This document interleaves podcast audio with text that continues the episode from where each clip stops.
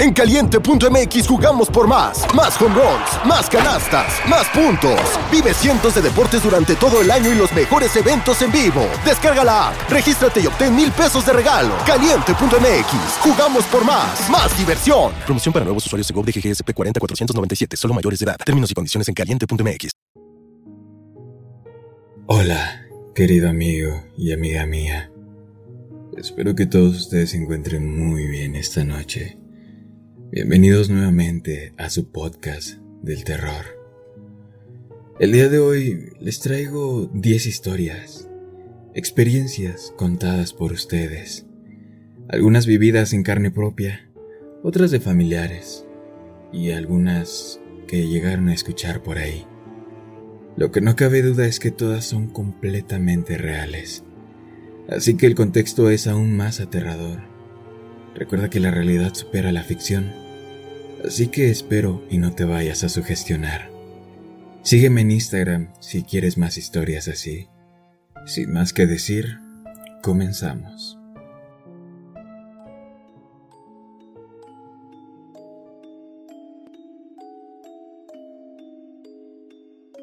Historia número 1 Esto pasó cuando yo tenía 9 o 10 años.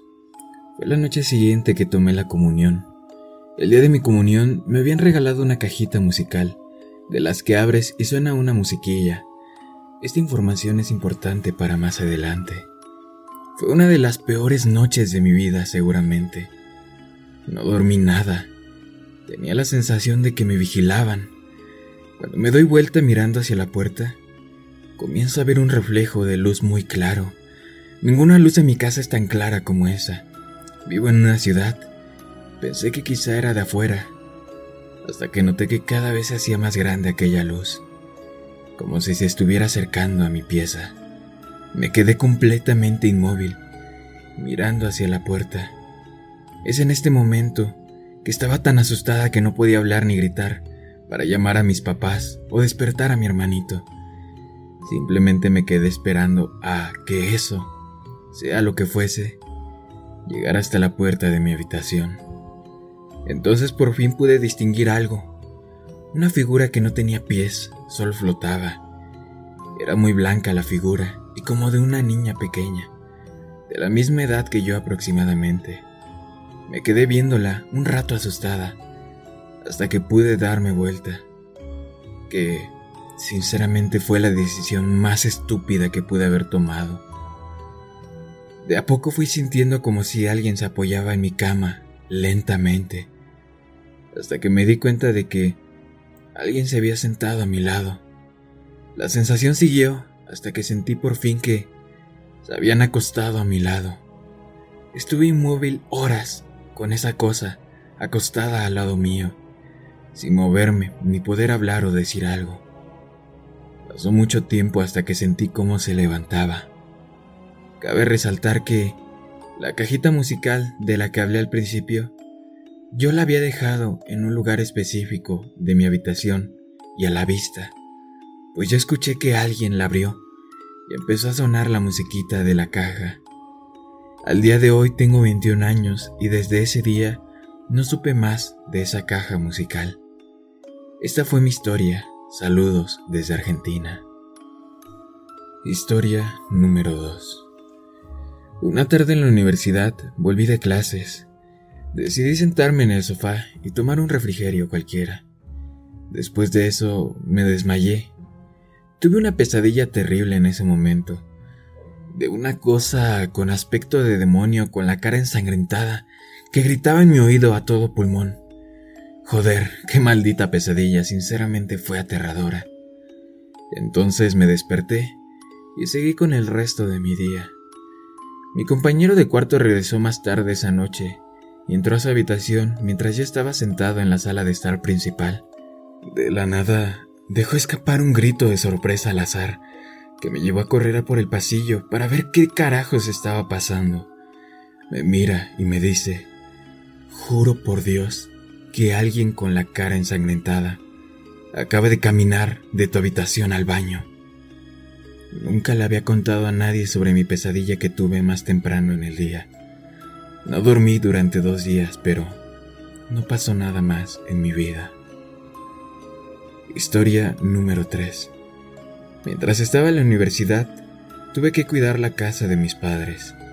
Soy una mujer sumamente asustadiza, así que cerré con llave todas las puertas que conducían al dormitorio cuando me acostaba por la noche. Ese día tuve el sueño más extraño de mi vida. Soñé que alguien abría todas las puertas y encendía todas las luces corriendo por toda la casa. Sentí frío y me desperté por los ladridos de mi perro. Todas las luces de mi casa estaban encendidas y todas las puertas abiertas y sin llave. Mi perro no paraba de ladrarle a la nada en el pasillo. Esa noche me senté en la ducha con mi perro y un teléfono muerta de miedo. Historia número 4. Esta es una historia corta pero muy muy buena. Mi novio y yo nos despertamos histéricos, en partes separadas de la casa, desnudos y cubiertos de sudor. Cuando ambos finalmente nos calmamos y hablamos, nos dimos cuenta de que Tuvimos el mismo sueño, de estar rodeados por un grupo de personas, con capas blancas y sin boca. Aterrador. Historia número 5. Algo irónico me pasó anoche. Llegué a casa del trabajo muy temprano, más que de costumbre, dos y media de la madrugada para ser exactos. Mi casa tiene una entrada o un vestíbulo antes de que entres en la casa. Abro la puerta principal, entro, cierro la puerta y procedo a tratar de encontrar la llave para pasar por la puerta de lado y por fin entrar a mi casa. Entonces, la única luz en esta entrada es a través del vidrio de la puerta principal. El resto de la habitación está completamente a oscuras y apenas puedo ver mis manos frente a mi cara. De repente empiezo a escuchar alguna clase de zumbido o vibración. No sé describirlo, pero era un ruido extraño, detrás de mí, a la derecha. La casa es vieja, así que tal vez solo eran ruidos extraños de la misma. Sigo buscando la llave, cuando me doy cuenta de que el ruido se hace más y más fuerte cada vez, más cercano, y ha subido de tono, algo así como el de una mujer tarareando fuertemente. Tal vez Solo me está sonando por el oído o algo así, pero por el rabillo del ojo veo una sombra que pensé que era de la luz reflejada en el exterior. Se mueve hacia mí, arrastrándose a lo largo de la pared. Entonces cuando noté que el ruido vibratorio también se estaba acercando a mí parecía estar entrando, la misma dirección que la sombra que ahora se mueve hacia mí. Me estoy cagando en los pantalones tratando de abrir esa maldita puerta y al final lo hago.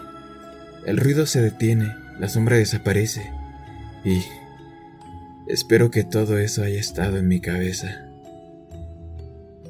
Historia número 6.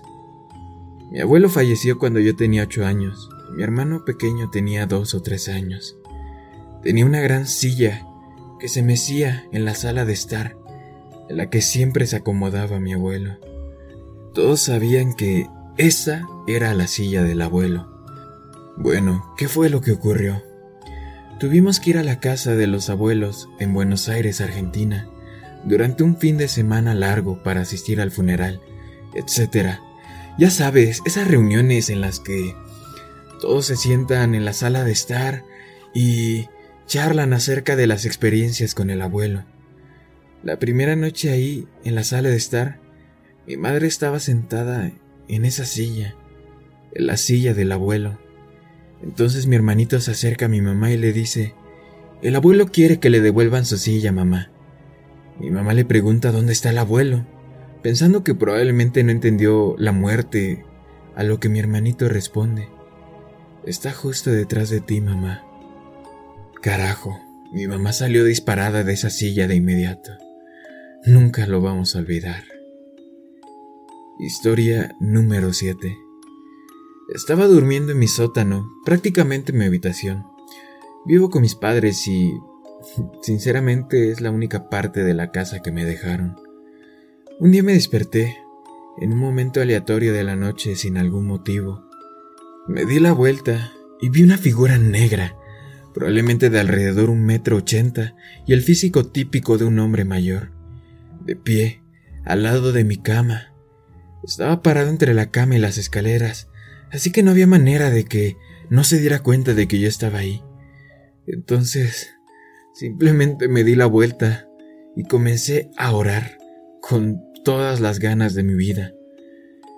Ah, me di la vuelta y ya no estaba ese sujeto. A la mañana siguiente estaba en la ducha, también en el sótano, y la cortina estaba corrida hacia un lado. No del todo, pero vi cómo se movió lentamente. Luego, cuando salí de la ducha, la cuerda de mi violonchelo, estrictamente la cuerda de re, se tocó tres veces seguidas y luego se dejó sonar. Estaba apoyado contra mi silla, era imposible de que fuera alguien. Luego subí las escaleras y mi hermano tenía la huella de una mano que le atravesaba todo el cuello y la mejilla. Era demasiado grande para ser su mano, pero mi hermano estaba perfectamente bien y durmió toda la noche sin interrupciones. Hasta el día de hoy no sabemos quién carajos era esa persona. Historia número 8. Quizá no paranormal, pero te va a dejar un muy mal sabor de boca. Cuando tenía alrededor de 11 años, estaba en una práctica de fútbol y, por alguna razón, la práctica terminó temprano, así que tuve que esperar en el parque a que mi abuelo viniera a recogerme. Terminé esperando sola unos 30 minutos porque no tenía un celular para llamar y decirle a mi abuelo que la práctica había terminado temprano. Recuerdo estar sentada en los columpios cuando un hombre adulto de unos 30 o 40 años vino y se sentó a mi lado. Me preguntó si me conocía de alguna parte y le dije que no. Entonces me dijo que tenía una de esas caras bonitas que eran reconocibles para cualquiera. Recuerdo sentirme feliz por el cumplido y seguí hablando con él. Eventualmente me dijo que tenía un auto con él y que podía llevarme a casa con mis abuelos para que no tuviera que preocuparse por recogerme y que no tuviera que esperarlos más. Teniendo once años, no pensé en nada de esto y procedí a subirme al auto de este extraño. Afortunadamente, mi abuelo apareció justo a tiempo. Recuerdo haber visto su auto saltar justo enfrente de nosotros para interponerse en el camino. El extraño se fue a toda velocidad sin hablar con mi abuelo, y eso fue lo último que supe al respecto. Este es un recuerdo muy vívido para mí, y a menudo me pregunto, pensando en lo que me hubiera pasado, si esa persona me hubiera llevado con él, ¿qué hubiera sido de mi vida a día de hoy? Historia número 9. Otra que te va a dejar un muy mal sabor de boca. Cuando mi amigo y yo teníamos 17 años, trabajábamos juntos en una pizzería. Estábamos cerrando en un fin de semana, por lo que eran alrededor de las 11 de la noche. Justo estábamos saliendo del establecimiento, cuando nos encontramos en el auto de mi amigo a una anciana sentada en el asiento del pasajero delantero. Mi amigo abrió la puerta del conductor y le preguntó a la anciana antes de subir eh, disculpe, ¿puedo ayudarle en algo? La anciana dijo, solo necesito que me lleven a mi casa. Así que le dijimos que íbamos a volver adentro y llamar a nuestras mamás para decirles que llegaríamos tarde. Volvimos a la tienda, cerramos la puerta y llamamos a la policía. En diez minutos la policía estaba ahí, arrestándola. No sé cómo explicarlo, porque resulta que, en realidad, era un hombre de 47 años disfrazado de anciana. Encontraron drogas y un cuchillo en su cuerpo. De la cosa que nos salvamos, maldita sea. Historia número 10. Esta historia se las voy a contar yo más personalmente. Fue una historia que me contó un amigo y que sinceramente me pareció maravillosamente aterradora. Muy bien, les cuento la historia. Mi amigo me había contado que él estaba estudiando en una universidad allá por Nuevo León, México. Bueno, ¿qué es lo que pasa? En esa universidad había campus, dormitorios, no sé cómo lo llaman aquí, pero eh, había lugares donde podían dormir los estudiantes. Y bueno, era un lugar en el que separaban a los hombres de las mujeres. En ese tiempo mi, mi amigo se había escapado para ir a ver a, a una chica que le gustaba, ¿no? Entonces se escabulló entre tales dormitorios y tal y tal y tal. Bueno, mi amigo estaba en el dormitorio de la chica que le gustaba, estaban platicando, ya saben, cosas de universitarios. Y en una de esas llegó una persona que administraba los dormitorios de las chicas, preguntando que si habían visto a una de sus compañeras. ¿A qué me refiero? Estaban buscando una chica que no encontraban desde la tarde. Fue sumamente extraño, ¿no? Porque la chica había desaparecido, era un poco extraña y se habían preocupado por ella de más. Mi amigo escuchó todo eso y él pues lo dejó pasar, simplemente quiso regresar a su casa cuando escuchó eso. Bueno, iba de regreso a casa pasando por unas canchas, tenía que pasar por unas canchas de fútbol, de, también de fútbol americano, de básquetbol. Era un, era un lugar largo, de mucha área verde, casi un bosque, ¿no? Por decirlo de alguna forma. Pasaba por las canchas de básquetbol. Y bueno, en un momento determinado mientras pasaba por esas canchas mi amigo, sintió un pesa una pesadez terrible, que, como si el ambiente estuviera sumamente frío y pesado, como si todo fuera mal ahí, todo estuviera mal en ese sitio. Sintió mucha, mucha pesadez en ese momento, mi amigo. Eh, no sé si usted lo ha sentido de alguna forma, escalofrías en la espalda, bastante frío, la sensación de que alguien te está observando. Eso sintió en ese momento, así que apresuró el paso y decidió regresar rápido a sus dormitorios.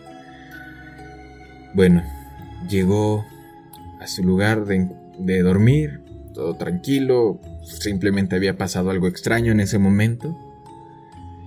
Y en un momento determinado, al día siguiente, todos se enteraron de que la chica que estaban buscando se había suicidado. Y bueno, mi amigo, en ese momento que pasó por la cancha de básquetbol, había pasado por la chica que se había suicidado en el aro de básquetbol. Pasó justo a un lado de ella sin darse cuenta, justo a unos metros de ella. Y es por eso quizá que sintió tanta pesadez. Hasta el día de hoy no olvide esa experiencia. No sé ustedes qué puedan pensar, pero hay gente que dice que esas cosas, esas experiencias, esos ambientes se llegan a sentir. Así que, ¿ustedes qué opinan? Eso es todo por el día de hoy. Espero que les haya gustado este podcast. Espero que lo, hayan disfrutado. Aquí les estoy hablando un poco más personal porque quiero darle las gracias por todo el apoyo que le han estado dando a estas historias. Les recuerdo que pueden enviarme sus historias por Instagram. También espero y me puedan seguir por ahí. También los quiero invitar a que me sigan en YouTube. Porque tenemos un canal en YouTube. También subimos ahí las historias de terror. También otras cosillas por ahí. Y estamos a punto de llegar a los 700 suscriptores. La meta es llegar a los 1000 suscriptores, que sería maravilloso. Entonces, síganme en Instagram y en YouTube. Eh, aquí en Spotify están todos los links. Y bueno, espero que les hayan gustado todas estas historias.